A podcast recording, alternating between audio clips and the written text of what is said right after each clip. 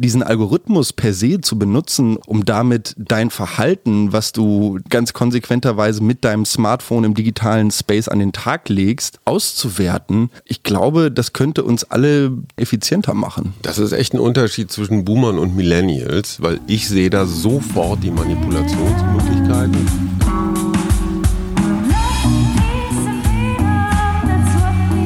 Wir. Arbeit, Leben, Liebe.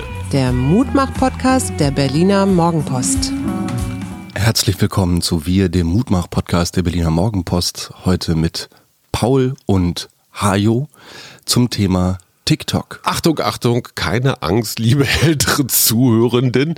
Wir wollen jetzt hier nicht verjugendlichen, aber das ist mir in diesem Urlaub auch aufgefallen. Ähm, TikTok ist mehr als nur eine Plattform. Das ist für mich ein total spannender Versuch, westliche kapitalistische Erfindungsgabe und vielleicht äh, diktatorische Steuerungsfantasien zusammenzubringen. Und deswegen wollen wir einmal kurz erklären, was ist dieses TikTok und warum ist das so mächtig und auch so unheimlich. Ich finde, es ist keine Massenvernichtungswaffe, aber eine Massenmanipulationswaffe. Bist du druff auf TikTok? Nein. Warum nicht?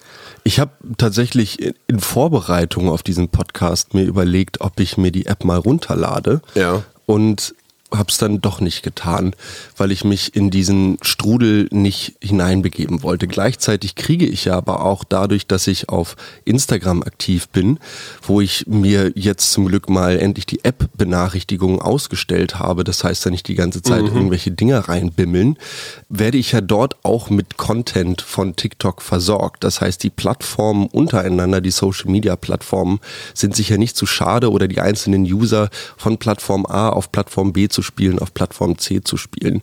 Was übrigens auch einer der großen Punkte war tatsächlich, auf die ich in meinen Recherchen gestoßen bin, wie TikTok überhaupt es geschafft hat, so Fuß zu fassen, mhm. weil es von Anfang an quasi darauf gedrängt hat, diese Videos zu teilen. Es ging immer darum, wir machen ein, das Video erstellen so einfach wie möglich und wir machen das Teilen dieses Videos so mhm. einfach wie möglich. Und das hat dazu geführt, dass TikTok jetzt letzten Dezember 2021 2021 1,2 Milliarden monatliche User hat.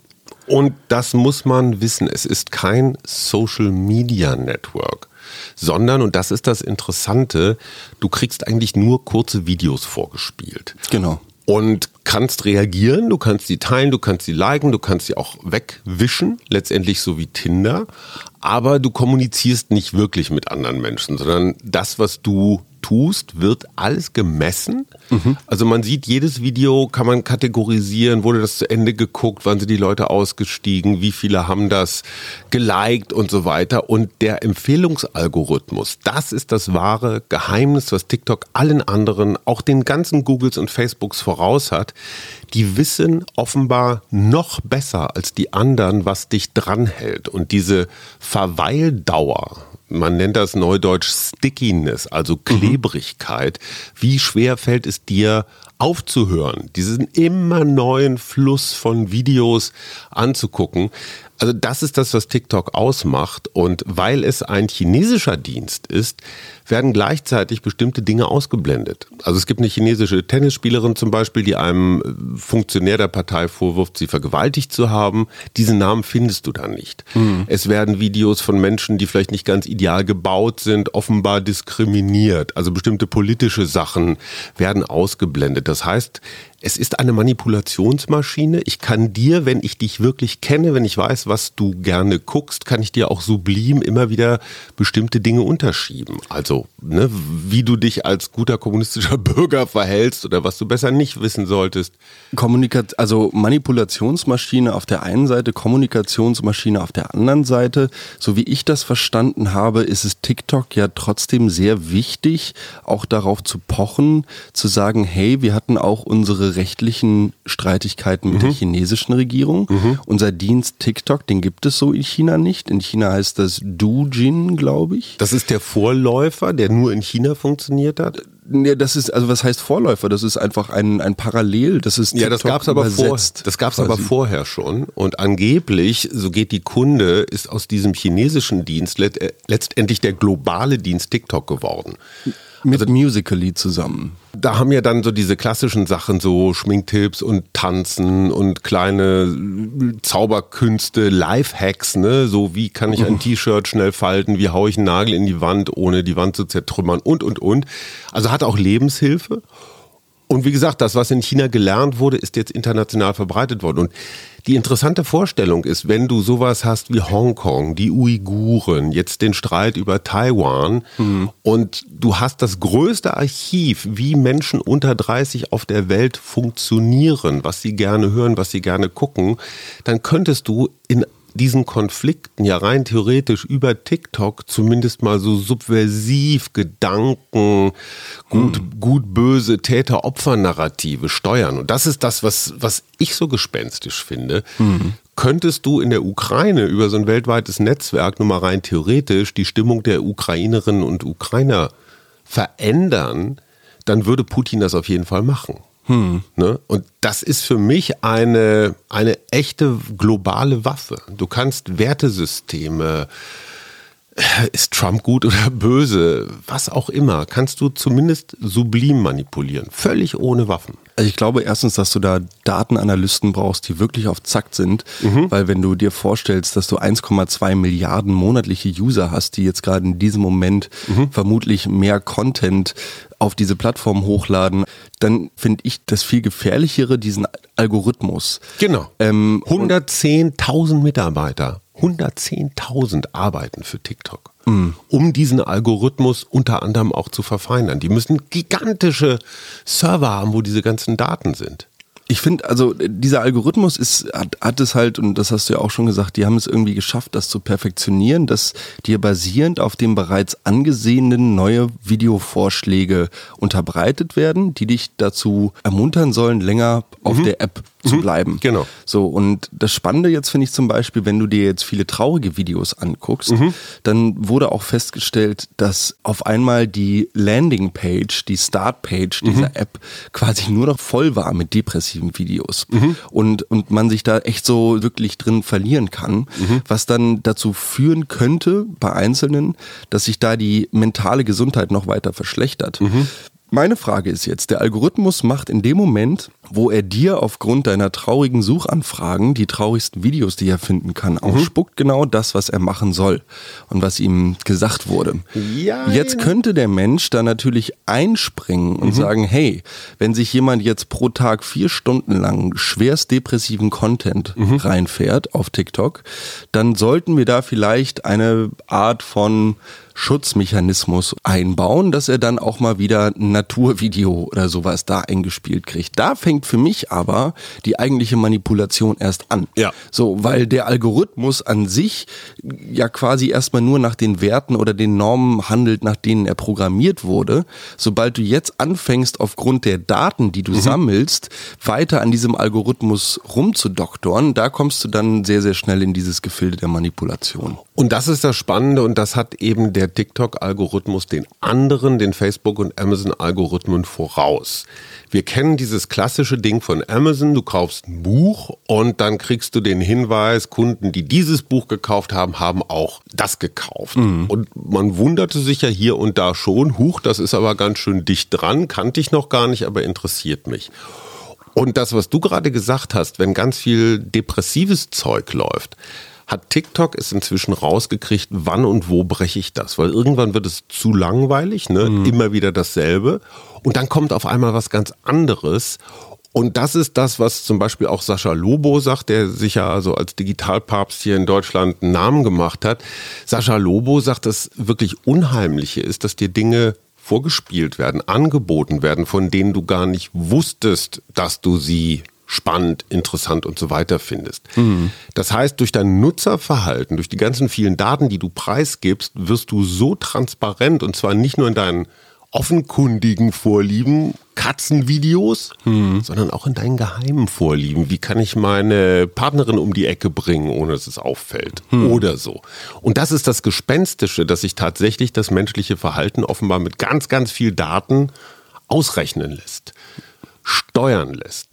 Und mhm. diese Klebrigkeit, ich kann nicht aufhören, ne, nur mal eben zwei Minuten gucken und dann wieder zwei Stunden rumdaddeln, hat inzwischen ja auch wirtschaftlichen Erfolg. Also 58 Milliarden haben die ähm, letztes Jahr verdient mit TikTok. Ich meine, gut, Facebook ist noch bei, ich glaube, über 100 Milliarden, Google bei 250, aber sie spielen schon auch, wie du sagst, mit 1,2 Milliarden Usern. Facebook hat drei in einer Liga, die ist global. Und haben vor allem ein Wachstum an den Tag gelegt, was ich glaube 2018 54 Millionen User, mhm. Dezember 2021 1,2 Milliarden monatliche mhm. User. Ähm, und TikTok war der große Gewinner der Pandemie. Mhm. Die App wurde im Durchschnitt achtmal pro Tag geöffnet von den Leuten, die sie runtergeladen haben. Ähm, eine genaue Watchtime konnte man da jetzt nicht finden. Ich habe in verschiedenen Videos, die ich online zu dem Thema gesehen habe, wo sich auch Menschen dazu geäußert haben, wie viel Zeit sie so verbringen. Jugendliche, die im Durchschnitt sechs Stunden pro Tag auf TikTok zubringen. Hammer und nichts anderes machen als Videos wischen. Habe ich mit Fritz im Urlaub drüber geredet tatsächlich. Mhm. Es gab dann wohl auch TikTok-Trend-Videos, die sich damit beschäftigten, wo denn die ganze Zeit hin ist. So, also wo, wo, wo also das denn alles, wo die Stunden so hinfließen und so weiter und so mhm. fort. Also das. Ähm, also sie nehmen sich schon selbst auf die Schippe fast. Auf eine gewisse Art und ja. Weise, ja. Das Faszinierende finde ich, bislang dachten wir immer, es muss der Kapitalismus, der Wettbewerb sein, so im Silicon Valley, da sitzen alle aufeinander, belauern sich jeder von den Nerds denkt sich was Neues aus. Es ist eine Diktatur. Es ist das chinesische Parteisystem, das dieses Phänomen TikTok möglich gemacht hat. Das finde ich total spannend.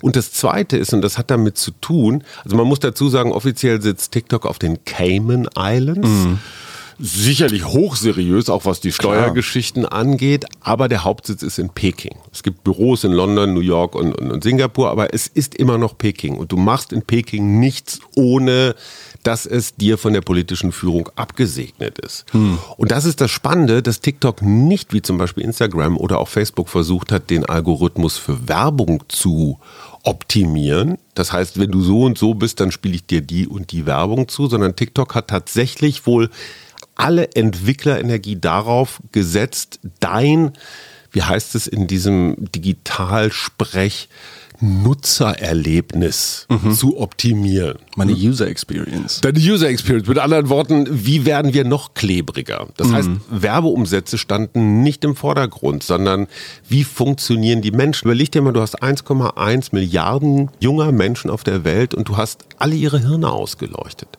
Mhm. Du weißt, welche Knöpfe du drücken musst, um sie zu einem bestimmten Verhalten zu bringen.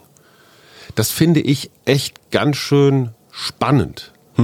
Und es gibt keinerlei Kontrollmöglichkeiten. Niemand weiß, wie dieser Algorithmus funktioniert. Niemand weiß, wer wann, wie, wo daran rumschraubt. Niemand weiß, ob du, ach nee, du bist ja kein TikToker. Ich war das mal zwei Wochen. Ich mhm. habe es sofort wieder gelöscht, weil ich gemerkt habe, hochtoxisch. Hm. Das ist digitales Kokain. Hm. Wenn du da einmal die Nase reinhältst, dann bleibst du druff. Hm. Also ich musste mich selber in Schutz bringen. Naja, aber selbst wahrscheinlich ich und du sind trotzdem ausleuchtbar, weil wir mit bestimmten Menschen Kontakt haben, die wiederum ein bestimmtes TikTok-Verhalten haben und dann kann man so über diese Verdreieckung, kann man damit auch rausfinden in etwa, wie tickst du. Macht dir das Angst oder glaubst du, das wird sich so verfacebooken? Ja, ich wollte gerade sagen, also ich glaube, dass das Auslesen von User-Daten zwischen gängige Praxis ist und dass man sich eigentlich nur noch dazu müde lächelnd entscheiden kann, wem man jetzt irgendwie den nächsten Einkaufsbon rüberschiebt, so blöde gesagt.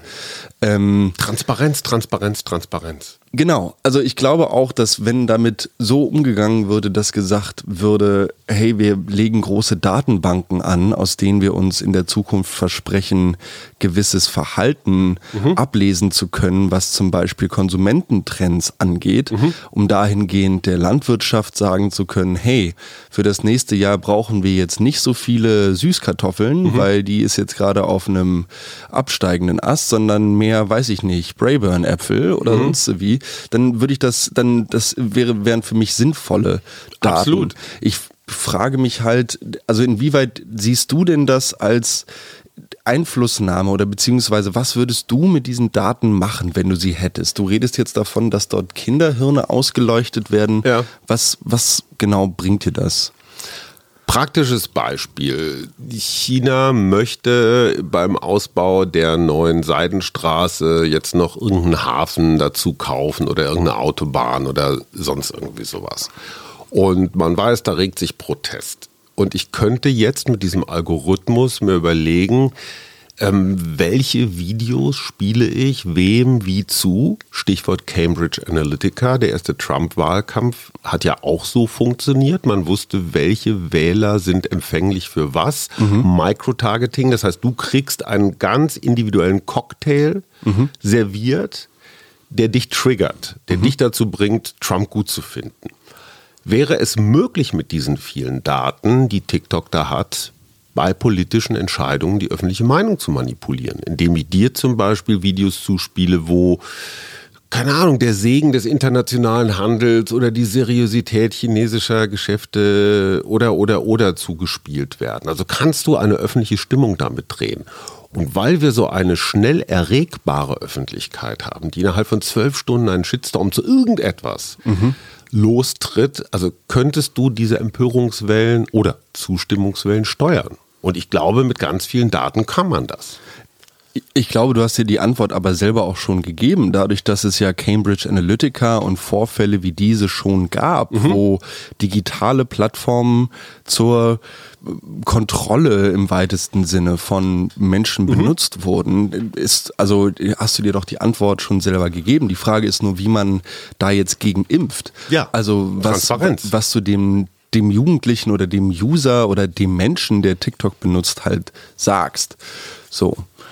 Ich möchte tatsächlich bei einem so mächtigen Instrument, und das gilt für andere Social-Media-Angebote auch, möchte ich wissen, wie funktioniert dieser Algorithmus. Der ist nicht mehr die Coca-Cola-Formel, die ein Unternehmen quasi als Patent hm. schützen darf, sondern es gehört für mich in öffentliche Hände. Hm. Ich meine, wir reden über den öffentlich-rechtlichen Rundfunk und Manipulation und ich weiß nicht was, Meinung werden nicht richtig abgebildet. Darüber kann man ja reden. Nur, ich glaube, die TikTok-Möglichkeiten, wenn sie denn so sind, dass der Algorithmus Dinge von dir weiß, die du selber nicht weißt, dann muss das öffentlich, dann muss das kontrollierbar, dann muss für jeden ersichtlich sein, was mit dir gemacht. Ich muss auch alle Inhaltsstoffe theoretisch auf ein Produkt, auf ein Lebensmittel drucken. Mm, so ein digitales, wie, wie nennt man das, Nährwert, Nährstoff, digitale Nährstoffangabe. Nee, eine digitale Wirkungsangabe. Was machen wir mit deinen Daten? Wo werden die gelagert? Und man weiß nichts. Es ist eine Blackbox. Die liegt irgendwo und das ist für mich das sehr undemokratisch. Wir regulieren alles Mögliche zu Tode. Ich meine, hey, wir brauchen da gar nicht lange drüber zu reden. Die Amis haben doch ihr Fernrohr eigentlich von Moskau nach Peking umgedreht, weil sie sagen, da tobt der Konflikt des 21. Jahrhunderts, nicht nur im Südpazifik, sondern Handelsmacht China, Weltmacht China gegen Ex-Weltmacht USA. Mhm. Und ich glaube, wir haben es hier mit einer Waffe zu tun. Wir haben es hier mit einer Waffe zu tun und das, die heißt öffentliche Meinungsmanipulation. Der, das ganze Social Score System, also Wohlverhalten gegen, gegen gesellschaftliche Punkte, das passt da total rein. Hm. Das, wovon der, der, der Sozialismus immer geträumt hat, äh, der, der, der Warschauer Pakt und die DDR und die Stasi, Menschen zu kontrollieren, hm. zu überwachen. Zeig mir dein TikTok-Verhalten und ich sag dir, wer du bist.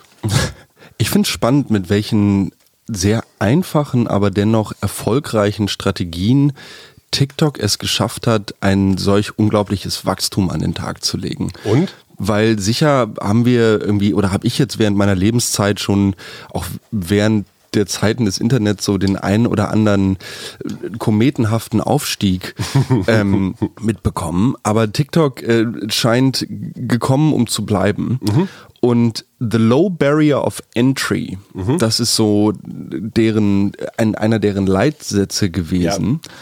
Und zwar niedrige Schwelle. Ja, durch das Benutzen von Filtern, mhm.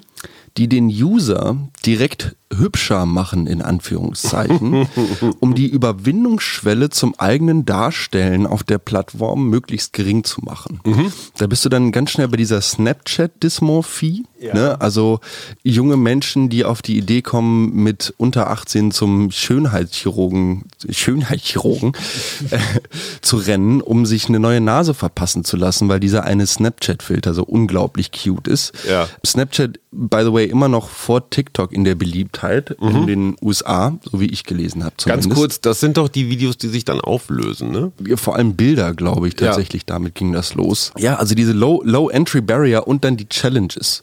Habe ich ja auch schon ein paar Mal hier im Podcast drüber geredet. Es gab dann, gibt dann ja auch so dunklere TikTok-Challenges wie diese Self-Strangulation Challenges und so, mhm. wie lange man sich irgendwie die Luft abschnüren kann und so, wo auch schon Jugendliche und Kinder zu Tode gekommen sind. Aber Challenges als Möglichkeit für den 0815-User, sich als Teil eines globalen Trends zu sehen, ja. So, weil du da mitmachst. Guck mal, da hat Kim Kardashian, da hat weiß ich nicht was irgendwie mitgemacht.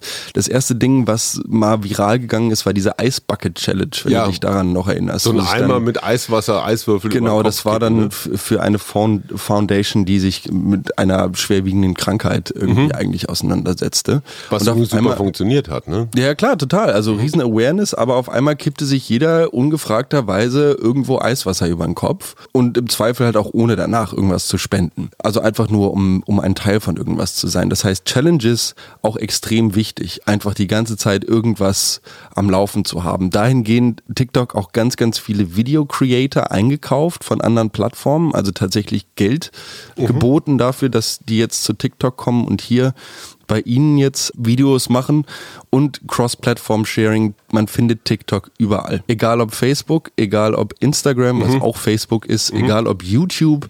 Die Großen sind voll von TikTok-Videos. Deine Branche oder deine Zweitbranche, die Musikbranche, kotzt im Strahl, ja. weil du ein Album, ein Lied eigentlich nur noch promoten kannst, indem du auf TikTok irgendwelche ja, mehr oder weniger originellen Späßchen machst. Die Künstler haben da überhaupt keinen Bock drauf, die etablierten schon gar nicht. Also du zwingst tatsächlich auch Künstler in diese Formate, ob sie wollen oder nicht. Also mhm. künstlerische Freiheit ist da ein bisschen eingeschränkt. Und das Interessante ist, wenn du dir durchliest, wie TikTok-Video wirklich funktioniert. Du musst innerhalb von drei Sekunden deinen Zuschauenden klar machen, worum es geht. Du musst ganz viel mit Geräuschen, mit Effekten, mit Filtern. Also je kürzer das Ding ist, desto mehr muss es rumsen. Mhm. Also diese, diese Kurzatmigkeit, diese, diese verflüchtigte Aufmerksamkeit wird dann nochmal ganz, ganz entschieden bedient. Wie wichtig ist für dich oder in deinen Augen dieses Globale? Also, dass du jetzt nicht nur in deinem eigenen Kulturkreis zugange bist, sondern auf einmal da irgendein Mädchen aus der Mongolei hast, was Späße macht. Also ich glaube schon, dass es sicherlich auch einfach bei der Masse an Menschen, die auf dieser Plattform sind und die sich dort irgendwie täglich begegnen, definitiv so kleine Nischen gibt, wo dann so verschieden wirklich speziell kulturelles ausgetauscht wird. Generell möchte ich aber, glaube ich, sagen, dass man mit dem Runterladen und dem Teilnehmen an dieser App eher an die TikTok-Kultur, also eher ein Teil davon wird. Das mhm. heißt, ich würde jetzt in dem Moment, wo ich das Mädchen aus der Mongolei auf dieser Plattform sehe, nicht unbedingt davon ausgehen, dass sie jetzt in ihrem mongolischen Kulturkreis so extrem verankert ist, sondern dass wir einfach beide gerade im mhm. TikTok, in der, in der TikTok-Kultur hängen. Aber es ist so, ein globales Medium, mehr noch als, als Instagram, glaube ich. Ne? Aber ich, ja, ich glaube, dass diese Globalität allein aufgrund der Tatsache, dass jeder zweite Mensch ein Smartphone hat, eine absolute Selbstverständlichkeit geworden ist. Ja. Also, dass es total normal ist, dass du dir zum Frühstück vor der Schule irgendwie schnell noch 15 Minuten von deinem Lieblings-YouTuber aus Ohio reinfährst, so der eben irgendwelche Daten halt um die Welt geschickt hat in Form eines Videos. Das war jetzt mal nicht TikTok, aber einfach nur um das zu verdeutlichen. Ich finde es spannend, weil du dir ja trotzdem auf TikTok auch noch Nachrichten schreiben kannst. Also mhm. es gibt ja, die Möglichkeit gibt es ja auch noch, nicht nur irgendwie kommentieren und liken. TikTok ist gebannt in Bangladesch, Indien, Pakistan, Indonesien und China. Also China dann unter anderem Namen. Gibt es die App dort runterzuladen und TikTok hat eine In-App Currency. Mhm. Also eine digitale fiktive Währung in dieser App, die es dir ermöglicht, Geschenke untereinander auszutauschen. Mhm. Ich finde, da wird es immer so Microtransactions, da kommt dann auch immer direkt so mein Zocker, weiß ich nicht was, gehen durch. Da bin ich immer ganz schnell so bei, bei Vorsicht Abzocke, mhm. so, weil das irgendwie natürlich so die offensichtlichste Art ist, mit so eine App zu monetarisieren, indem ich jetzt sage so, hey, kauf dir diese digitale Rose für 50 Cent und schick sie irgendwie deinem Schatzi, um ihm zu zeigen, wie unglaublich lieb du ihn hast auf TikTok. Ich habe mich ja mit den ganzen ganzen Gefährlichkeiten der digitalen Kommunikation in einem ganzen Buch auseinandergesetzt. Ich gestehe damals, das war so 2019 vor der Pandemie, war TikTok noch nicht so groß. Ich habe das Phänomen also noch nicht beleuchtet. Theoretisch ist es möglich, wenn ich merke, so kann ich Schwärme steuern. Also das liken die Leute. Und wenn der das liked, dann folgen dem automatisch zehn andere, ne? so Schwarm- oder mhm. Herdentriebgeschichten. Damit lassen sich doch gesellschaftliche Bewegungen steuern. Ich kann doch damit Fridays for Future, wenn ich das will, größer oder kleiner machen, attraktiver mhm. oder weniger attraktiv machen, wenn ich diese ganzen vielen Daten habe. Und das ist für mich das Manipulationsding. Wir haben am Montag erst über das Attentat auf Salman Rushdie geredet. Wenn ich jetzt zum Beispiel von 1,1 Milliarden jungen Menschen, davon mehr Frauen, okay, sagen wir mal 400 Milliarden junger Männer, deren Verhalten habe, dann kann ich doch relativ einfach rausfiltern, wer ist ein potenzieller Attentäter. Wer, wer ist mhm. ein einsamer und ein bisschen ideologisch anfälliger Mensch, den ich manipulieren kann? Mhm. Könnte ich jetzt über den TikTok-Algorithmus, wenn ich wüsste, Karl F. aus B ist potenzieller äh, Schulmassaker-Kandidat, könnte ich den soweit anheizen, dass er irgendwann rausrennt? Indem ich ihm ganz besonders viele Hassvideos. Oh, oh, da weiß ich nicht genauso. tatsächlich. Ich glaube, es wird auf allen Plattformen gleich viel gehasst. Aber könnte ich so einen wie diesen 24-Jährigen, der auf Salman Rushdie eingestochen hat, könnte ich den, wenn ich über dessen Verhalten viel weiß, könnte ich den weiter aufheizen? Was bringt dir das als TikTok? Also ich meine, ich kann in einem feindlichen Staat, den ich als feindlich empfinde. Ja, aber das ist doch viel zu sehr the nitty gritty. Also ich glaube nicht, dass dass sich da jetzt auf also einzelne User auszulesen und zu sagen, so wir platzieren jetzt irgendwelche Schläfer irgendwo und so. Ich glaube, da malst du das Ganze ein bisschen bisschen sehr schwarz. Ich finde das schon okay, dass du irgendwie da davon ausgehst, dass das Ganze so als Manipulationsmasche gesehen wird und so. Aber letzten Endes tanzen da viele junge Leute in ja, Kurzvideos. Da, da tanzen viele junge Leute, aber Beispiel Taiwan. Die Chinesen möchten, sagt man jedenfalls, irgendwie die Kontrolle über Taiwan. Sie betrachten das als ihr Territorium und da sitzt eine unliebsame Regierung. Mhm. Könnte ich jetzt zum Beispiel über TikTok bei den jungen Taiwanesen eine Regierungsskepsis hervorbringen, indem ich ihnen bestimmte Videos zuspiele? Subtil, subtil. Mhm. Mhm. Und ich weiß, was funktioniert, mit welchen Videos, mit welchen Inhalten, mit welcher Optik kann ich ähm, Skepsis an der Regierung wachsen lassen. Erstmal will ich ja gar nicht Sympathie für China wecken, sondern ich will erstmal den eigenen Laden Schon schlecht klar. machen. Schon klar. So, das ginge theoretisch. Ja, ich meine, es, letzten Endes sind es halt nur Daten und ich glaube, dann kann man sich auch nur in die eigene Nase fassen und sagen halt, ähm, alles klar, bei mir ist es halt nur WhatsApp, Instagram und keine Ahnung, YouTube, die irgendwie äh, konstant sämtliche Bewegungen von mir online überwachen. Ich würde mir wünschen, dass TikTok gerade wenn ich mich jetzt mal dahingestellt, ob chinesischer Geheimdienst und oder nicht, so positioniere, dass ich sage, hey, wir sind weder China noch sind wir das und das. Wir haben gesehen, dass wir in manchen Ländern gebannt werden aufgrund äh, unserer Plattform und wie wir funktionieren und so weiter und so fort. Wir möchten jetzt das erste Unternehmen, die erste Plattform sein, die unglaublich transparent damit umgeht. Mhm. Das hat Zuckerberg verpasst mit Facebook. Diese sauber, dieses Saubermann-Image quasi. Da ist jetzt irgendwie schon zu viel, zu viel gelaufen, als dass das mhm. irgendwie mhm. möglich wäre. Und da wäre es aus, aus meiner Sicht heraus, gerade auch wenn ich jetzt wieder im Manipulationsdenken drin bin, dann zu sagen, als chinesisches Unternehmen oder als chinesisch gegründet, Chinese-based mhm. Da zu sagen, hey, wir spielen jetzt die Guten, wir gucken jetzt, wir gucken jetzt, wie wir euch am meisten, weiß ich nicht, motivierende, klimafreundliche, sonst so wie Videos da und da zugespielt kriegen. Für eine bessere das, Welt. Für eine bessere Welt. So wie das die Coca-Cola Company uns schon seit, weiß ich nicht, 20 Jahren erzählt mhm. und dass sie auch bis 2030 immer noch vorgeben zu sagen, dass sie für jede Flasche, die sie produzieren und verkaufen, auch wieder eine zurücknehmen wollen. Mhm. Ich würde mir einfach wünschen, dass der Konzern seine Macht da dahingehend begreifen würde, was dort gerade, also welche Handhabe ich dort gerade habe. So. Und ich fände es schön und ich weiß, das ist mein sehr humanistischer Ansatz, aber da halt dann zu sagen, und da bin ich dann auch bei dir, hey, wir haben diese, dieses riesige Steuerungsinstrument. We can use this for bad things and we can use it for good things. Und wäre ich bei den Chinesen immer ein bisschen vorsichtig bei dieser ja, aber das ist vielleicht genau das Problem. Unschuldsvermutung. Ja, aber vielleicht darf man das, also weißt du, vielleicht ist genau da so, muss man da moralisch einfach den nächsten Schritt machen und einfach sagen, nee, so, lass doch mal gucken, wie, wie das auch anders gehen könnte. Ich sehe damit übrigens noch mit dieser ganzen TikTokisierung noch ein Problem verbunden, was mich wirklich ein bisschen irritiert als Deutscher. Das ist so ein Boomer-Gedanke wahrscheinlich.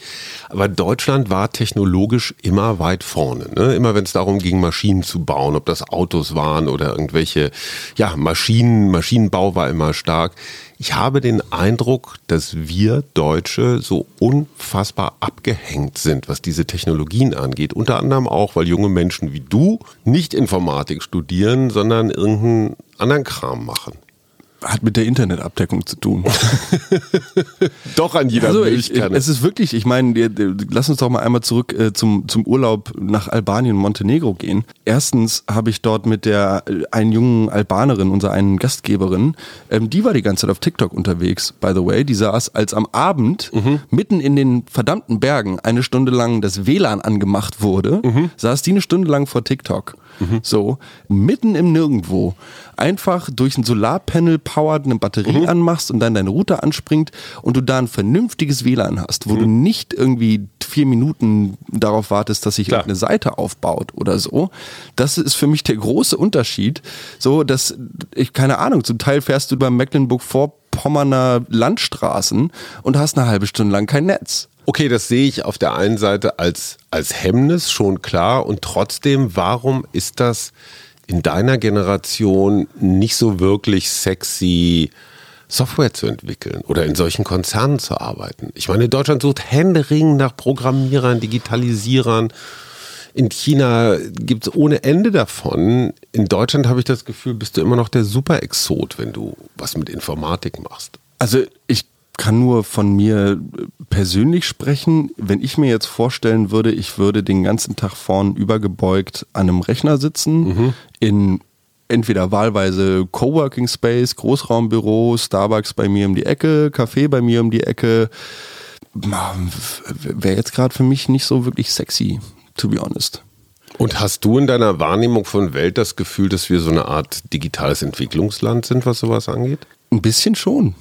No shit. Ich glaube, dass Berlin da vielleicht nochmal eine Ausnahme darstellt, aber generell sind die Deutschen und das Internet, das ist schon ganz schön groß. Ne? Also das ist ähm, der, der Unterschied. Oder ja, nee, ja, nee, also auch so als Begriff und als Welt mhm. und so. Und, und gleichzeitig aber wird's ja auch total super angenommen, wenn man sich hier irgendwelche Telegram-Gruppen anguckt, wo dann die wildesten Links zu irgendwelchen neuen Studien, äh, wahlweise Corona, Ukraine, ähm, Attila Hildmann, Eva Hermann, sonst wie äh, durchliest, so, dann äh, dafür ist das Internet dann wieder gut genug. Und da ist ja wiederum der große Wert von TikTok, das, das vielleicht nochmal zum Schluss, was mir auch nicht so klar war die wirkliche Leistung, die diese App erbringt, ist, dass es dir in diesem unfassbar endlosen Meer an Informationen, an Filmchen, an allem, was da, ich glaube, 30.000 Stunden YouTube-Material werden pro Stunde hochgeladen. Hm. Und TikTok schafft Ordnung. TikTok hm. nimmt dir diese Sucherei ab. Die spielen dir praktisch schon automatisch das zu. Also es, es ist wahnsinnig bequem. Ich habe gerade den Gedanken, wo du das nochmal ansprichst, und dann komme ich nochmal auf mein Thema, was ich vorhin angesprochen habe, äh, zur Landwirtschaft zurück. Mhm. Stell dir doch mal vor, man würde den TikTok-Algorithmus nehmen, der so herrlich gut User-Daten auslesen kann und auch tatsächlich ja in die Zukunft projizieren kann, was dieser User vielleicht ganz geil fände. Mhm.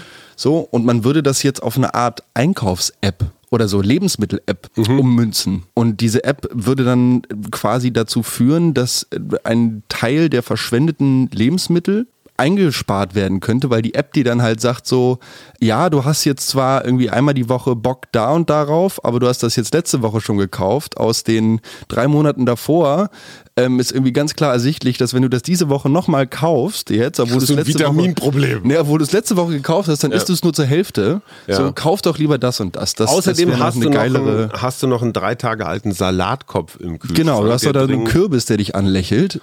Also das, das fände ich spannend. Wenn diese App dann auch sagen würde so, hey, es könnte vielleicht sein, dass du nächste Woche wieder Pfeffer brauchst oder so. Also jetzt, das ist natürlich ein blödes Beispiel, aber diesen Algorithmus per se zu benutzen, um, um damit dein Verhalten, was du ganz konsequenterweise mit deinem Smartphone im digitalen Space an den Tag legst, auszuwerten, ich glaube, das könnte uns alle effizienter machen. Das ist echt ein Unterschied zwischen Boomern und Millennials, weil ich sehe da sofort die Manipulationsmöglichkeiten. Du siehst die. Ja, aber dann lass dich doch manipulieren, wenn es dem, wenn es einer, wenn es eine, eines gemeinsamen schönen Planeten dient. So, da würde ich mich manipulieren lassen wenn, wenn der Weizen dann in vollerer Blüte steht und wir kein Problem mit Missernten und äh, Trockenheit, weil überwässert und sonst wie wird, dann auf jeden Fall, give me every algorithm. Das ist dieses Silicon Valley Versprechen, was ich nie geglaubt habe. Du wirst ein besserer Mensch und dieser Planet wird gerettet, wenn ihr meine App äh, benutzt. Ich glaube das nicht. Weil am Ende stehen immer Macht- oder Geldinteressen dahinter. Und bei niemandem. Das ist ja genau das Problem. Wenn TikTok jetzt die ersten wären, die mal sagen würden, so ja, scheiß auf Macht und Geld. Ich meine, der, der hier ByteDance, die Company, die dahinter steht, die Jungs, die das gegründet haben, werden eh ausgesorgt haben. Insofern, ich frage mich immer, wo, woher diese Gier kommt. Also mal ganz abgesehen davon, dass das jetzt natürlich irgendwie auch das Aufbegehren des kleinen Mannes ist, der keine äh, milliardenschwere App entwickelt hat.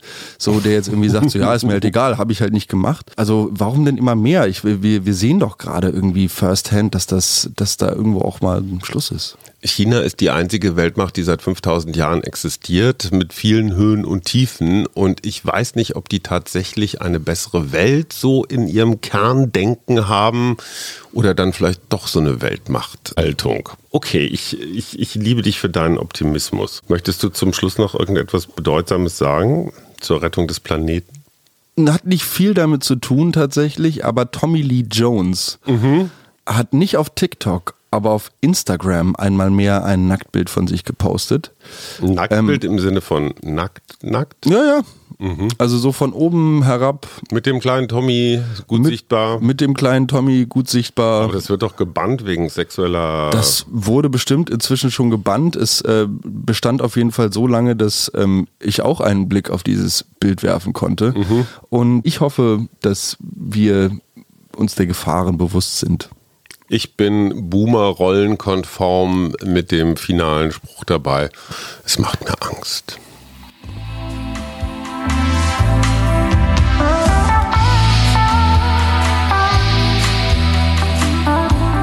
Wir. Arbeit, Leben, Liebe. Der Mutmach-Podcast der Berliner Morgenpost.